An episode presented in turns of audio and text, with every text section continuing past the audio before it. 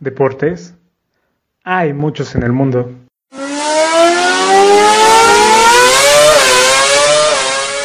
Es imposible hablar de todos ellos.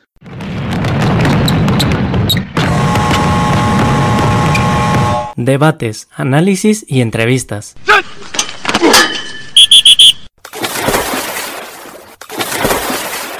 Tres güeyes haciendo un podcast deportivo. O al menos haciendo el intento. Atención.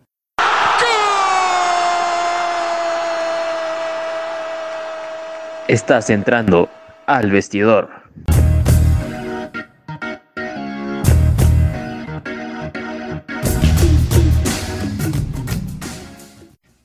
Hola a todos, espero se encuentren muy muy bien el día de hoy.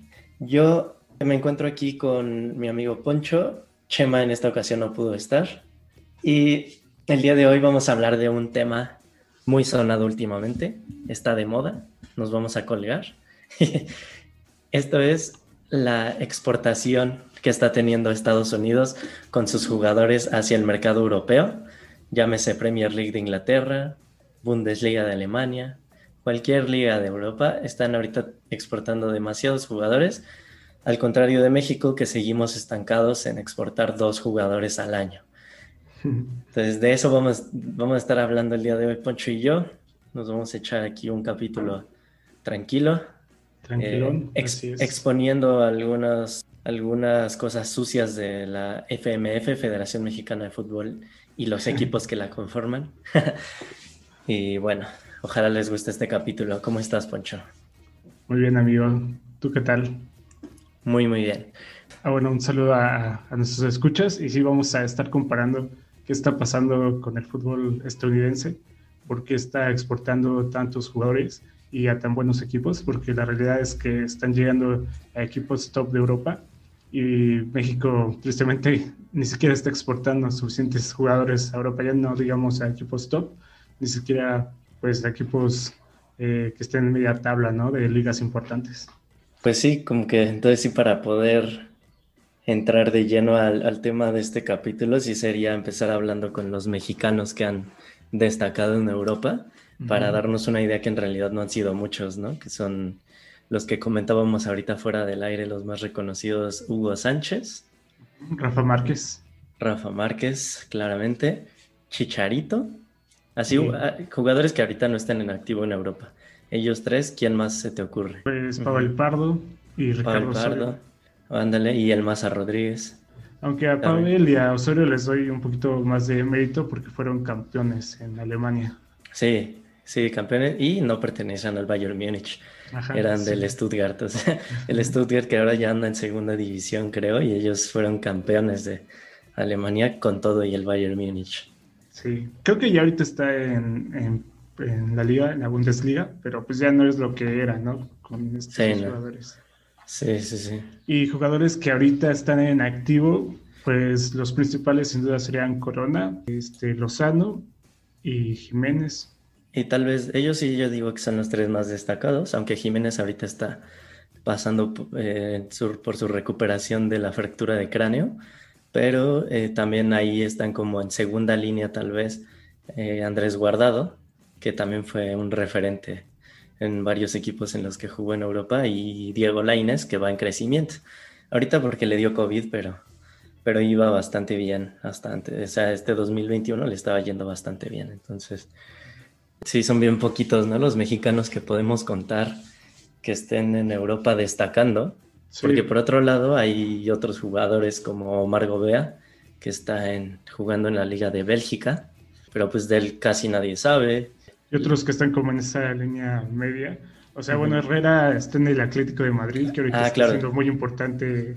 Se nos este, olvidaba. El equipo, pero, uh -huh. eh, o sea, el equipo del Atlético está siendo protagonista esta temporada, pero Herrera no lo está haciendo en el equipo. Sí, no, sí, no, porque también tuvo una lesión y no ha podido jugar mucho. Sí, así es. Y bueno, Edson Álvarez, que tampoco está teniendo minutos. Edson. Y, y Diego Laines, que, ah, bueno, ya tú lo mencionabas, ¿no? Uh -huh. Sí, pero son bien poquitos y hay otros pues, desconocidos como Margo Bea o Eugenio Pizzuto que se acaba de ir a Lille, pero Creo que ha, creo que ha jugado un partido dentro de cambio y nada más. Así jugado otro jugador que está en el Genk, en el Genk de Bélgica que salió del Santos. Su nombre mm. es. Que también otro que salió del Santos a Europa fue Néstor, Néstor Araujo y que ahorita sí está teniendo minutos con el Celta de Vigo, pero igual tampoco está siendo la gran figura mexicana en Europa. Es que ahí como yo lo mido, ah mira, ya tengo aquí el jugador, es Gerardo Arteaga, el que se fue de Santos al Genk de Bélgica. Pero ahí como, como yo lo mido es, em, hay, hay niveles tanto de ligas como de equipos dentro de esas ligas, ¿no?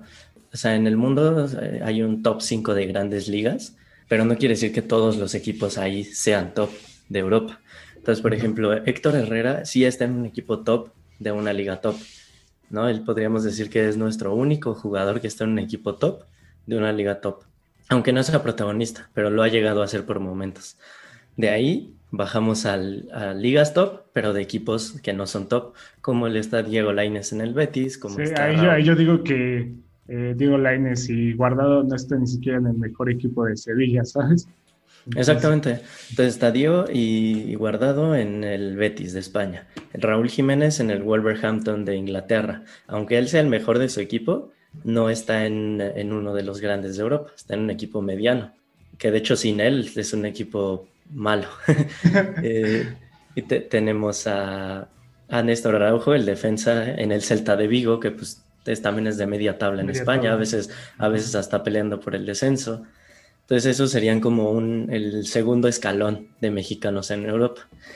Y hay otros que son terceros. Ah, bueno, y también ahí está el Tecatito Corona, que también es el mejor de su equipo, pero en una liga que ni siquiera está en el top 5 de ligas de Europa.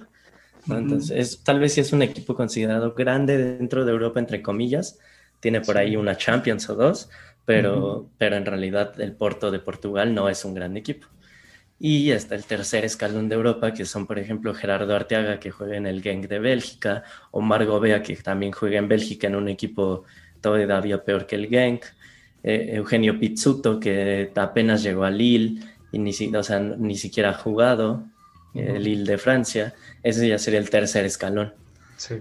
Y, eh, y, es, y es todo lo que tenemos y en realidad es que de jugador en un equipo top de liga top tenemos uno. Cuando hay, cuando para competir con selecciones como Brasil, Argentina, Uruguay, eh, Colombia, esas solo de América y las europeas como Francia, Portugal, pues ellos tienen 15 jugadores en equipos top de ligas top. Ajá, como los está teniendo también Estados Unidos, ¿no? Que ese es nuestro punto, porque ahorita vamos a repasar los jugadores que ahorita podrían ser titulares con, o bueno, si no ahorita, a futuro, en un mediano, corto plazo, ya podrían ser titulares con Estados Unidos e incluso este, participar ya activamente en un mundial. Exactamente, que es nuestro punto es esto que Estados Unidos está haciendo muy bien y nosotros, México, estamos haciendo muy mal. Bueno, históricamente lo hemos hecho muy mal. Que Estados Unidos también no lo estaba haciendo muy bien. Sí, en Estados Unidos, ¿no? Figuras estadounidenses que hayan triunfado en Europa, pues no se me ocurre. O sea, el, el portero. estuvieron su experiencia, eh, Tim Howard también. Tim Howard sí destacó, pero de hecho creo que sigue en Europa. Y tal vez se nos escape alguno que otro, pero realmente no, no fueron las estrellas como ahorita sí pintan serlo estos jugadores jóvenes que ahorita tiene Estados Unidos en, varios equipos importantes de Europa. Aquí de hecho tengo una lista que si quieres podemos ir empezando por posición. Eh, Estados Unidos tiene un portero llamado Zach Stephen que juega como portero del Manchester City, es portero suplente, pero pues ahí podemos ver ya la diferencia entre los jugadores mexicanos y los estadounidenses que ahorita están llegando a Europa, que si bien es suplente, pues está en, un, en uno de los clubes más importantes de la actualidad, ¿no? Con el mejor, que está esperando uno de los mejores eh, estilos y formas de juego. Y ahí tiene presencia un jugador estadounidense. Y aparte siendo entrenado por uno de los mejores, para mí el mejor entrenador de la historia, que es Pep Guardiola. siempre se te sale lo, americanista o lo barcelonista, pero siempre, siempre. No, que sí, él ya no es del Barcelona. Pero bueno, el chiste es que eh, para hacer la comparación, el portero que más, mexicano que más lejos ha llegado en Europa es Ochoa y el único. Y lo más lejos que llegó fue ser titular en Francia con un equipo que peleaba el descenso, ser titular en, Bélgica. en Bélgica, que pues también es una liga medio malita, y ser banca en Málaga de España, en el Málaga de España, haciendo la comparación de ser banca en el Málaga o ser banca en el City de Pep Guardiola, pues creo que es mejor ser banca en el City de Pep Guardiola. sí, sin duda. Eh, que de hecho tiene ahorita este portero, Zach Stephen, 25 eh, años, que todavía pues significa que, que pues, es un portero joven. Eh, otro jugador es Serginho Dest, que tú como barcelonista pues lo has de conocer muy bien. No sé si quieres haznos el resumen de Sí, pues Serginho, Serginho Dest es un lateral gringo que juega ahorita en el Barcelona. En realidad a mí no me gusta mucho cómo juega, pero algo debe tener para, para estar en el Barcelona, ¿no? y para jugar en el Barcelona. Pues es joven, directamente de la MLS se fue al Ajax de Holanda y del Ajax de Holanda creo que estuvo máximo un año y lo reclutó el Barcelona. Que de hecho Serginho Dest es estadounidense, pero también tiene la nacionalidad holandesa. De hecho nació en Holanda. Claro, esa es una de las ventajas que ahorita vamos a hablar de las ventajas que tienen los jugadores estadounidenses sobre los mexicanos para irse a Europa. Así es. Y bueno, continuando con la lista, tenemos a John Anthony Brooks, defensa central, que ahorita juega en la Bundesliga, en el equipo del Wolfsburgo. Wolfsburgo. Eh, pues de, él no sabemos mucho, pero pues juega en, en Alemania, en un equipo más o menos bueno. Sí, de media tabla. Y bueno, él ya no está joven, tiene 28 años. Y a diferencia de él, tenemos también otro jugador que se llama Chris Richards, que él tiene 20 años y juega en el Bayern Múnich. Todavía no es titular, pero ya tiene presencia en el primer equipo. Y el Bayern Múnich, que actualmente es el mejor equipo de toda Europa. Sí, exactamente. Pero aparte, bueno, el Bayern también va renovando sus centrales, que ya tiene pues, cierta edad. Entonces, igual se le abre las puertas para el primer equipo de este jugador. Sí, tiene sentido. Y continuando con otros jugadores, sí tenemos a Tyler Shan Adams, que es un futbolista de 22 años, eh, que juega en el RB Leipzig, que también es un equipo protagonista de la Bundesliga. Y de Europa. Y de Europa, sí. Últimamente ya tiene presencia europea. Y bueno, él juega de mediocampista, de centrocampista y pues también tiene mucha proyección, ¿no? incluso para llegar todavía a un mejor equipo. Eh, también está Weston McKinney, que juega en la Juventus de Turín y que ahorita está siendo titular y está siendo importante con la Juventus. Ha metido goles. Ha metido goles. Exactamente, juega junto a Cristiano Ronaldo. Así es, junto al bicho.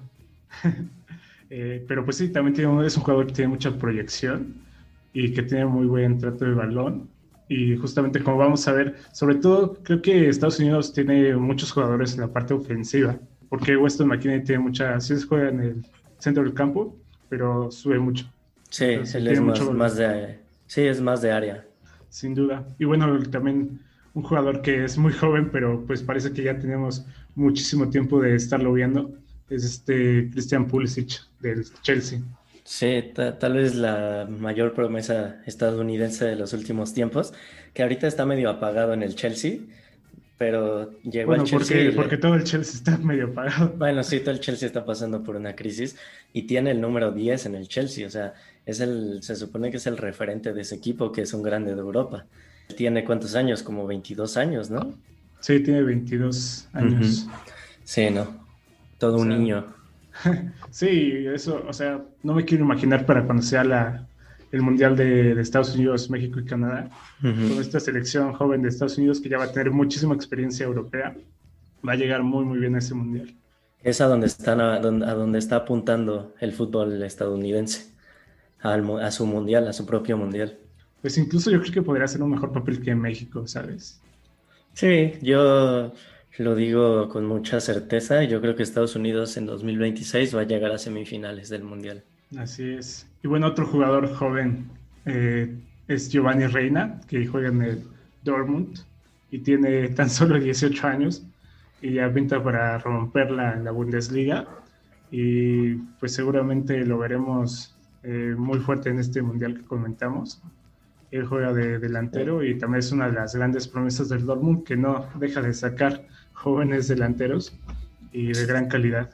Sí, sabemos que este equipo se dedica a formar jugadores jóvenes y luego venderlos por cantidades muy altas. De hecho, yo creo que ha de ser uno de los clubes con mayor, con mayor rendimiento de todo el planeta, porque compra jugadores muy, muy jóvenes, como este Gio Reina, se lo llevó de, la MLS y ahorita ya es referente en su equipo, tiene muchas asistencias y muchos goles, y eso que apenas lleva como un año en, ahí en, en, Alemania.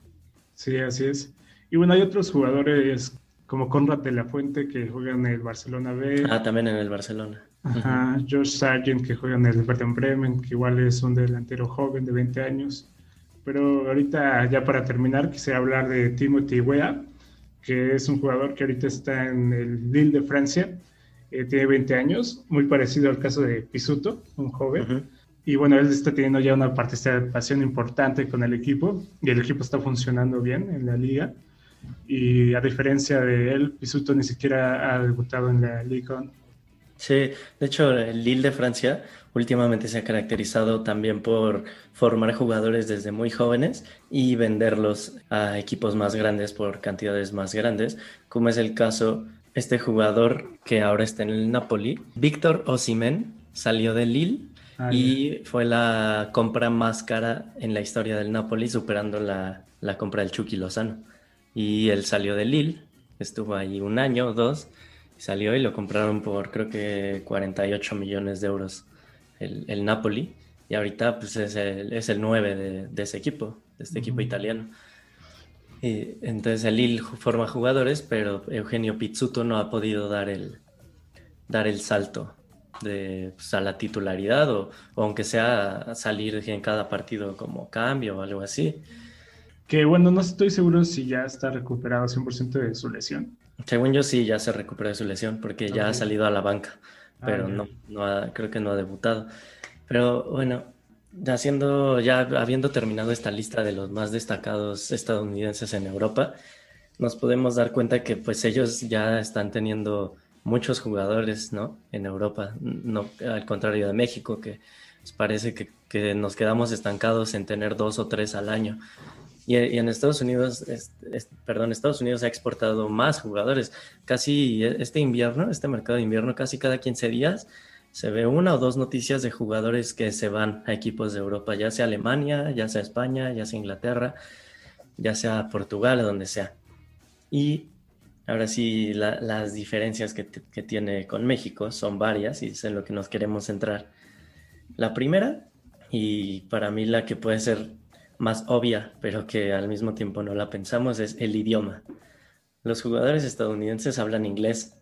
El inglés lo hablan en todo el mundo. Hablando inglés se pueden ir a la Premier League de Inglaterra, a la Bundesliga de Alemania, que allá en Alemania todo el mundo habla inglés. A muchas partes de Europa, en todo el mundo los van a entender porque en todo el mundo hablan inglés. En cambio, los mexicanos hablan español y ya. Pero no sé, ahí no estoy tan de acuerdo, ¿eh?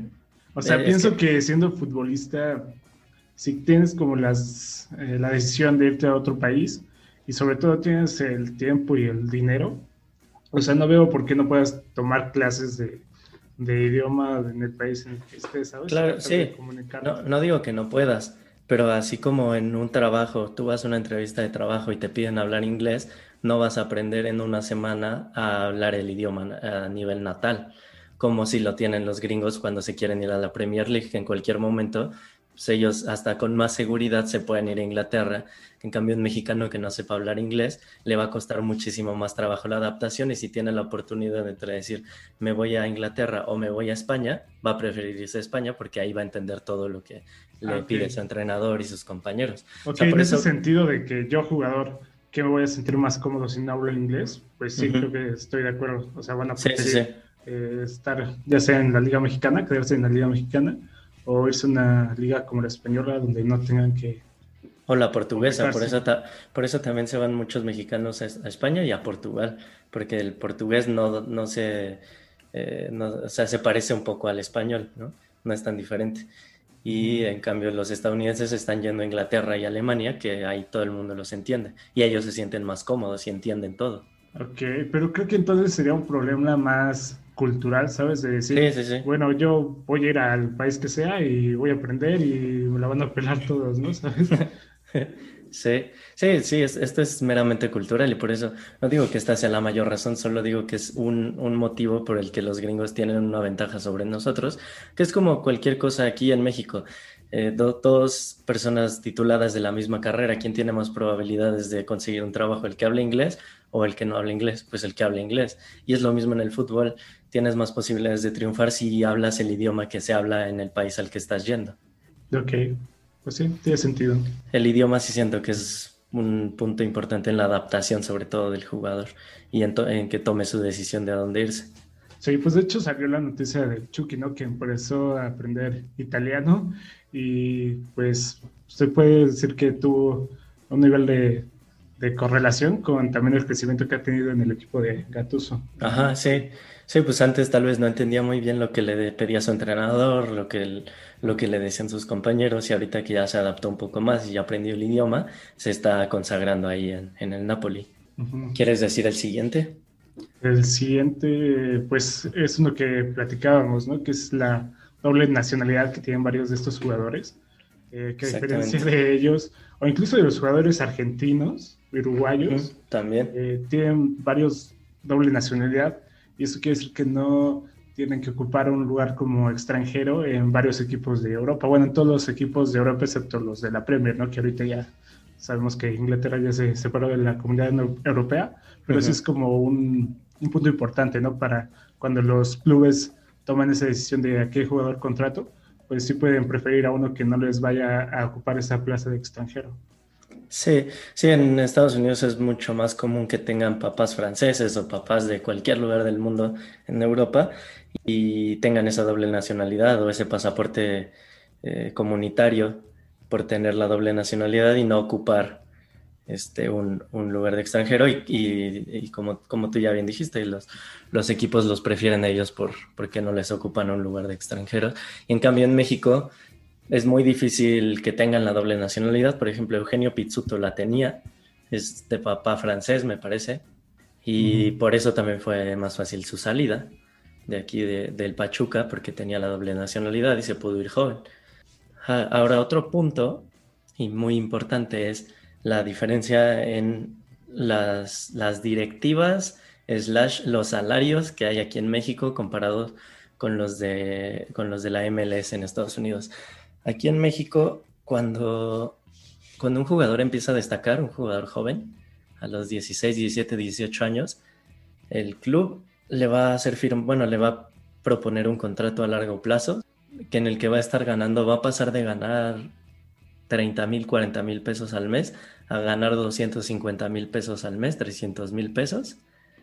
Y con una cláusula de rescisión que ya en algún momento había explicado que es el monto que debe de dar un equipo para llevarse a un jugador sin que haya terminado su contrato, les ponen una cláusula de rescisión altísima de 10, 15 millones de, dólares o de euros y de esta forma los blindan, por así decirlo. Y aquí en México, como mexicanos, tenemos esa cultura de sí, muy bien que los blinden porque aparte tienen que terminar su, proceso aquí en, México. o sea, que yo siempre me pregunto, ¿qué es eso del proceso? O sea, eh, muchos mexicanos dicen, no, pues ser campeón de la Liga MX, ser goleador y capitán. No, pues cuando pase eso ya vas a tener 28 años y tu equipo te va a querer vender en 20 millones de euros y ningún equipo europeo te va a comprar. Y a diferencia de Estados Unidos, que los salarios, hay, hay jugadores que sí ganan mucho, que son los jugadores franquicia, pero solo puede haber tres jugadores por equipo. Y los demás tienen un salario mucho menor a lo que se gana aquí en México. No quiere decir que, con esto no digo que todos ganen menos que los que juegan aquí en México, pero si el, salario promedio quitando a los jugadores franquicia es menor que el salario aquí en México. Entonces los jugadores ahí en Estados Unidos pues ganan menos que aquí y cuando les ofrecen también eh, un equipo en Europa, eh, les ofrecen más dinero. En cambio que en México cuando un equipo de Europa los busca les ofrece menos porque aquí están ganando muchísimo. Entonces el mismo jugador, si está aquí en México, dice, pues, ¿para qué me voy si aquí en México soy un dios en mi club? Estoy ganando muchísimo dinero, me puedo comprar casas y coches, en la, en la calle la gente me reconoce, hablo español, no tengo que aprender otro idioma. En cambio, si me voy a Inglaterra, tengo que aprender inglés, no voy a ser la estrella de mi equipo, voy a ganar menos, me tengo que buscar un lugar de titular y puede que, fracase, ¿no? Entonces prefieren quedarse, en cambio los, los, estadounidenses dicen, pues yo aquí estoy en un equipo mediano, mi liga es medio mala, estoy ganando menos que lo que me ofrecen allá y hablo inglés, pues mejor me voy a Inglaterra. ese, es, ese es un punto muy importante. Sí, sin duda. Que bueno, hablando del proceso que comentabas, creo que eh, antes era como importante llegar a ese proceso porque, digamos, tú como jugador en la Liga Mexicana, pues la manera en que tenías para que los clubes europeos se voltearan a ver, te voltearan a ver, era justamente brillando en tu equipo y siendo campeón, ¿no? Era como el proceso que sí tenías que dar para ir a Europa. Sí. Pero ahorita ya los tiempos cambiaron. Eh, ya cada vez los, los clubes europeos están buscando jugadores jóvenes para que ellos puedan cultivar, para que ellos puedan foguear y también para que ellos puedan vender en el futuro, ¿no? Entonces, sí, creo que ahorita podría haber una política más abierta sobre los traspasos a clubes europeos para que pues, más jóvenes incluso pudieran tener oportunidades, ¿no? De, resaltar en Europa y que pues muchos realmente, como dices, si son buenos y tienen calidad y logran asentarse en, en México, pues se van a quedar aquí y ya su recorrido europeo pues, se ve frustrado. Exacto, porque aparte, cuando no salen de uno de los grandes equipos, cuando salen de equipos eh, pues chicos o medianos, sin ofender a nadie. Por ejemplo, el Atlas. bueno, me refiero a chicos económicamente, que no tienen tanto poder adquisitivo, ya se dígase Atlas, Querétaro, Puebla, que de repente tienen uno o dos jugadores de sus fuerzas básicas que empieza a destacar en la liga. Vienen equipos con mayor poder económico como lo son Cruz Azul, América, Tigres, Monterrey y compran esos jugadores por 10, 12, 15 millones de dólares.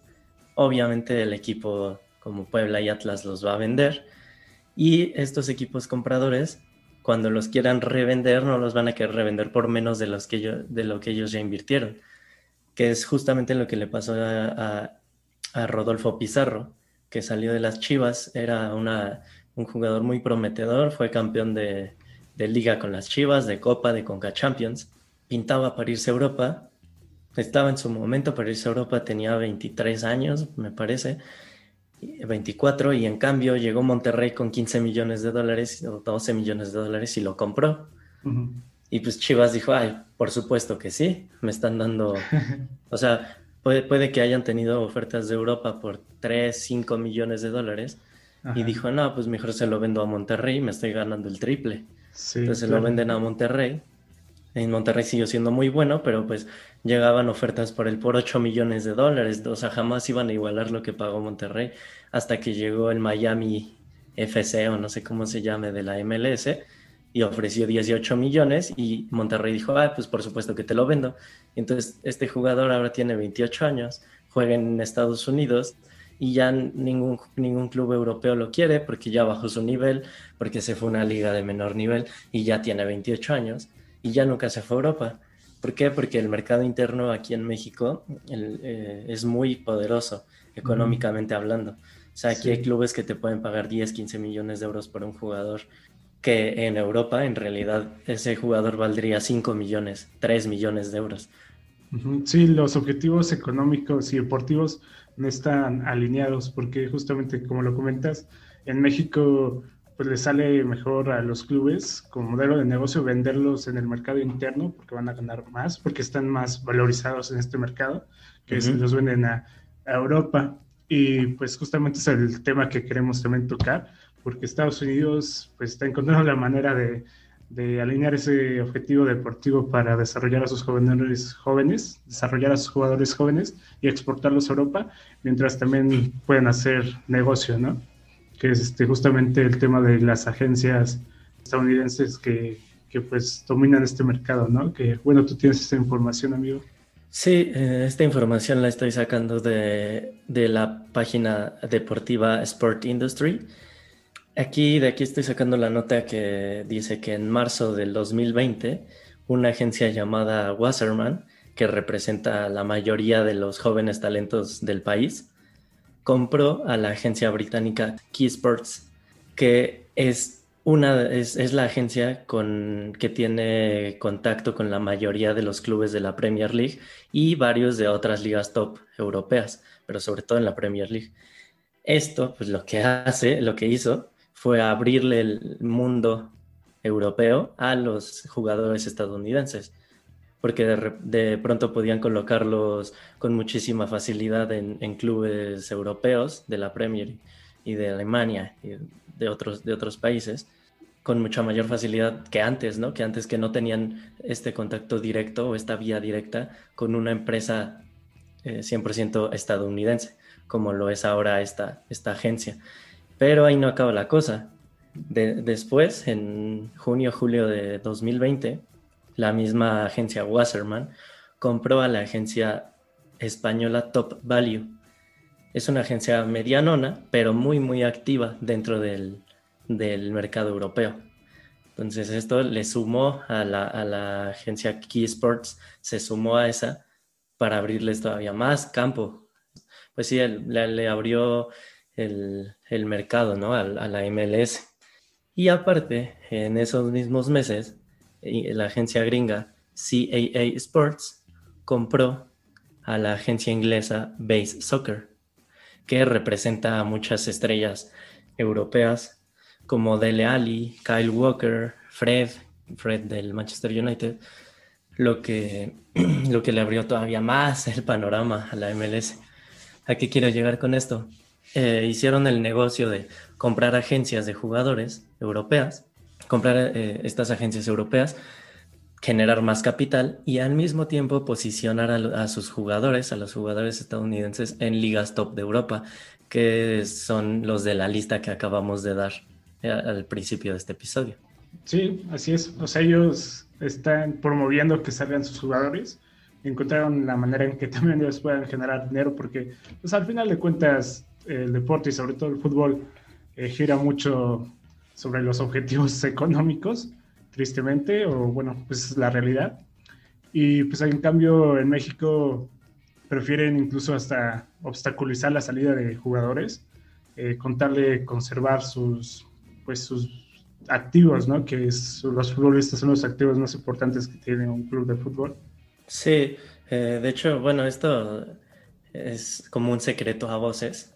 No, nunca lo vas a ver en, una, en un portal o, en un periódico importante, pero es bien sabido que aquí en México cuando un jugador se quiere ir a Europa, bueno, porque la, forma más fácil de irte a Europa es esperar a que se acabe tu contrato e irte gratis que por ejemplo es lo que hizo Eugenio Pizzuto y lo que hizo Gerardo Arteaga del, del Santos, que se fue al Genk de, Bélgica. Estos dos jugadores, eh, este último año que pasó, el 2020, se fueron, una vez que terminó su contrato, se fueron gratis a Europa. ¿Por qué? Porque eh, la regla dice que tú firmas un contrato y cuando se acaba el equipo ya no tiene ningún poder sobre ti, ni sobre tu carta de traspaso, ni nada. Y tú como jugador, junto con tu agente, tienes el derecho de negociar con cualquier club que se te antoje.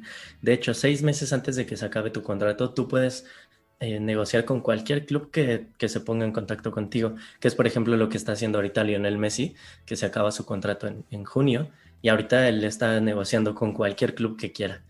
Ahora, aquí en México les dicen, ok, tú quieres esperarte a que se acabe tu contrato, no quieres renovar ahorita que te queda un año, ok, si quieres haz eso, pero entonces te, ya no vas a jugar otro partido de aquí a que se acabe tu contrato y a ver qué club europeo se fija en ti. Entonces les ponen ese obstáculo, los, los amenazan de esta forma de que o renuevas o no juegas. Y entonces los jugadores obviamente renuevan porque les da miedo quedarse sin jugar y les da miedo que pues, ya nunca se van a poder ir a Europa. Ahí lo que necesitan es un buen agente que, que, los, que los tenga bien informados y que aparte les busque equipos en Europa, ya sea a través de agencias o directamente con, con, agentes de esos clubes, con visores de esos clubes, pero sí necesitan el apoyo de sus representantes porque si no, ellos eh, pues entran en pánico, les da miedo y terminan firmando contratos en los que ya su salida a Europa sea imposible. y, creo que también necesitan apoyo de la liga, ¿no? Que, que pues se ponga un poquito más del lado del jugador y no tanto de los equipos, porque pues sabemos que pues sí está como todo muy conectado y mientras esta liga no se ponga del lado del jugador, pues los equipos van a seguir teniendo el poder sobre ellos y van a, pues sí, no van a permitir que se vayan tan fácil estos jugadores. Sí, que justo por esto se creó el comité de jugadores o la comisión de jugadores, algo así, en la que Rafa Márquez creo que era el director, que pues solo se han dedicado a mandar comunicados por Twitter y ya, en realidad no han hecho nada más. Se supone que iban a, o sea, que se formó justo para, para luchar por los derechos de los jugadores mexicanos, pero pues yo no he visto ningún cambio hasta la fecha, ¿no? Y por ejemplo, Gerardo Ortega, no sé si fue por porque el Santos no se puso vivo o qué fue lo que pasó, que, que se, esperó que se acabara su contrato y se fue gratis al Genk. Eh, aunque el Santos en sus redes puso que, que no, que, que, muchas gracias por lo que les había dado y que él se fue eh, porque se puso listo, se esperó a que se acabara su contrato sin que nadie se diera cuenta y se fue gratis. Y, y Eugenio Pizzuto también se fue gratis al Lille de Francia y no le pudieron aplicar esa de que si, si, no, si, si no renuevas no juegas porque él estaba lesionado y estuvo lesionado los últimos seis meses que le quedaban con, con el Pachuca y de esta forma se pudo ir gratis sin, sin renovar, habiendo, bueno, eh, y el Lille lo, lo, contrató por lo que hizo en el Mundial Sub-17, que fue eh, que México fue subcampeón, eso fue hace dos años creo, fue subcampeón, Pizzuto fue el capitán y pues como estrella del equipo. Entonces con eso le bastó para irse a, Europa sin la necesidad de, de, apoyo de su club ni de nadie. Y bueno, aparte que él tenía la, la doble nacionalidad, eso también le ayudó mucho. Ahora, para ir cerrando este capítulo, me gustaría que ya fuéramos dando nuestras conclusiones. Y yo voy a empezar diciendo algo que ya dije hace rato, pero voy a repetir, que es que... Para su mundial, yo creo que Estados Unidos va a llegar a semifinales. México, yo creo que se queda en cuartos de final. O sea, yo a México también lo veo llegando al quinto partido, pero quedándose en el quinto partido. ¿Por qué? Porque ¿qué jugadores, ¿con qué jugadores vamos a llegar a, ese mundial? ¿Qué jugadores tenemos jóvenes ahorita que vayan a llegar a ese mundial y que estén destacando en Europa? Sí, yo creo que aquí... Y Laines, Edson Álvarez son los que más destacan y que son los más jóvenes. Yo Raúl Jiménez no creo que llegue a ese mundial y es nuestro jugador más destacado. Tecatito Corona no sé si va a llegar, ya tiene como 28 años también. Eugenio Pizzuto, pues falta ver si se consolida. Gerardo Arteaga falta ver si se consolida. Em, entonces, así como que mucho futuro no veo. No, o sea, porque, por ejemplo, a mí Luis Romo es un jugador que me gusta, que creo que podrá armarla en Europa. El de Cruz Azul, ¿no? El de Cruz Azul pero ya tiene 25 años, entonces siento que ya ahorita tendría que estar dando de salto a Europa para decir, pues sí, que tuviera ya una experiencia europea y un juego más, eh, pues de más nivel que la Liga Mexicana. Pero sí, no, no hay como un clara, una clara generación, como sí la teníamos, ¿no? Que tal vez no llegó a buen puerto, pero sí la teníamos antes con esa generación, con la primera generación de campeona del mundo sub-17 y luego con la olímpica, que daban con muchas expectativas. Sí, que, pero pues ninguna triunfó. o sea, sí, por una cosa, eh, porque pues, sus propias capacidades no les dieron para triunfar, pero otra también porque los equipos aquí los bloquean mucho para salir, a, para salir al, al fútbol europeo. Sí, yo creo que en el futuro, eh, digamos, pongamos de referencia ese mundial eh, de Norteamérica. Sí, yo también creo que Estados Unidos va a hacer un buen papel sí, sí lo voy llegando a cuartos definitivamente, posiblemente a, semis. Ya México, pues sí, solamente porque es local, creo que podríamos dar ese salto al quinto partido, pero como dices, no hay una generación que nos dé como esa certeza de que vamos a hacer un buen papel en los futuros mundiales y que vamos a seguir exportando jugadores a Europa. Exacto. Sí, o sea, el chiste es exportar así en números muy grandes, porque hay mucha gente que dice, Ay, ¿de qué sirve que exportemos si luego no van a triunfar?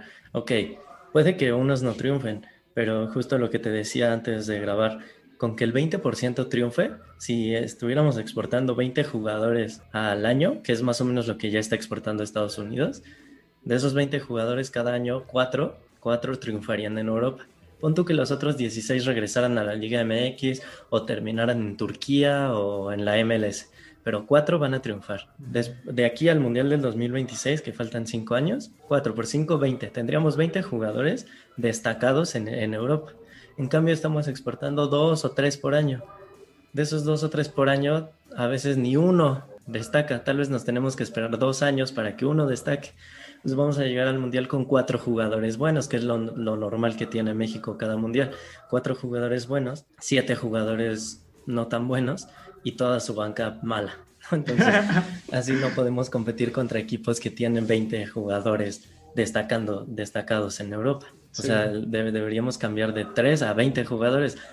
También entiendo que pues, es el negocio, ¿no? El negocio aquí en México, pues vendes más playeras, tienes más este, personas en los estadios, cosas así, pero siento que no están viendo bien a futuro, por ejemplo, lo que hacen en la MLS, que es guardarse un porcentaje de su carta de transferencia. Si tú vendes un jugador en 3 millones, te guardas el 5 o 10% de su carta y en cuanto ese equipo europeo lo venda a otro, tú te quedas con ese porcentaje, que es lo que pasó con el Chucky Lozano, que de cuando pasó del PSV al Napoli, el Pachuca se llevó unos 2, 3 millones de euros por, simplemente por guardarse ese porcentaje. Y así, si, y si, y si venden muchos jugadores a largo plazo, les saldría muy bien el negocio. A corto plazo, obviamente, equipos como Atlas van a preferir embolsarse 15 millones de dólares de una, en una sola venta vendiéndole un jugador a los Tigres eh, que, que vender cinco jugadores a Europa y ganar lo mismo. Prefieren vender uno solo aquí en México.